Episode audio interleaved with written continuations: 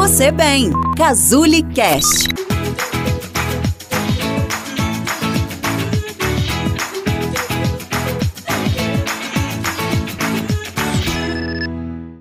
Você já se perguntou se sua timidez é normal?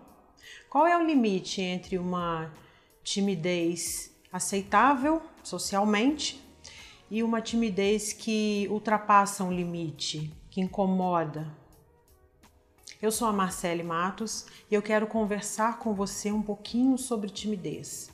Muitas vezes a gente se sente é, pouco à vontade em alguns lugares, principalmente se é um lugar desconhecido, com pessoas que a gente tem pouca intimidade.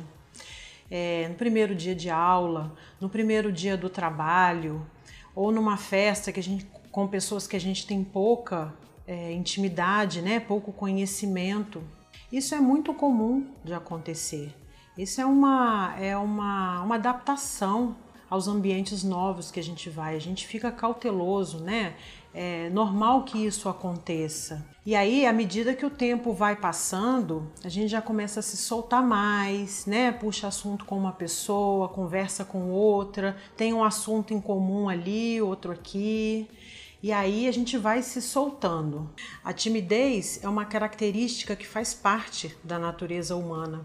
E evolutivamente falando, ela nos trouxe até aqui. Se você pensar nos primórdios da evolução humana é, e, e tentar incluir a timidez nesse contexto, você pode perceber que existiam grupos de pessoas que iam caçar, que iam socializar, que iam fazer as tarefas externas à casa, mas precisava ter outro grupo de pessoas que ficava dentro de, da, da, do local, né, dentro do grupo, fazendo atividades que eram igualmente importantes para a sobrevivência. A gente não deve enxergar a timidez como uma característica ruim que precisa ser tratada a qualquer custo. Não, não é isso. Como eu disse antes, ela é importante, ela faz parte da nossa natureza. O que a gente precisa estar atento, sim, é até que ponto essa timidez está nos limitando, essa timidez está nos impedindo de fazer as coisas do cotidiano e se transforme, por exemplo, numa ansiedade social. Deixar de fazer as atividades por medo,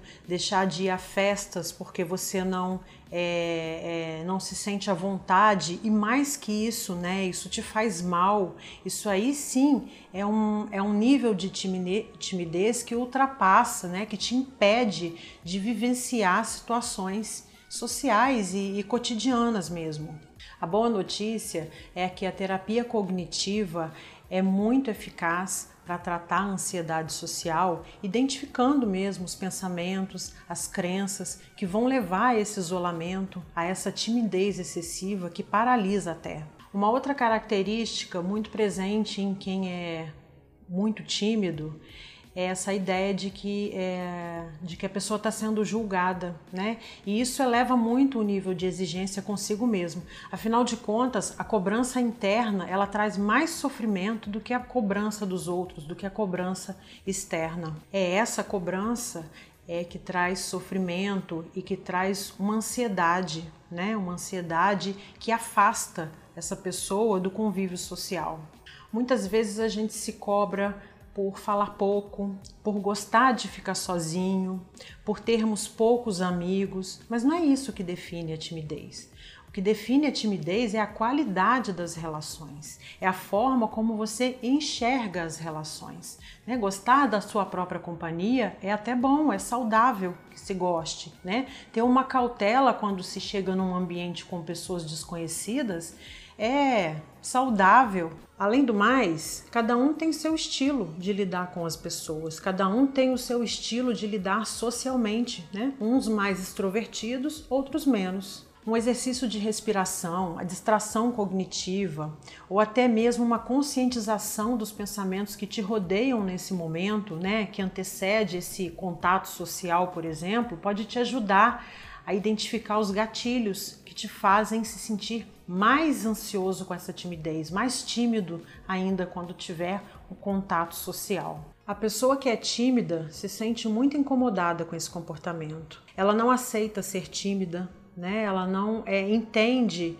como é que ela pode ser tímida com tantas pessoas extrovertidas. Aí ela acaba vendo as pessoas extrovertidas com mais frequência. Ela presta atenção nessas pessoas extrovertidas e acha que está sozinha.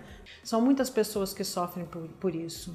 Olhe para si, avalie se esse seu comportamento tímido está te prejudicando, está de alguma forma te impedindo de viver a sua vida. Perceba se eles prejudicam ou não o seu cotidiano. E se precisar, busque ajuda. Espero que esse vídeo tenha feito sentido para você. Até o próximo.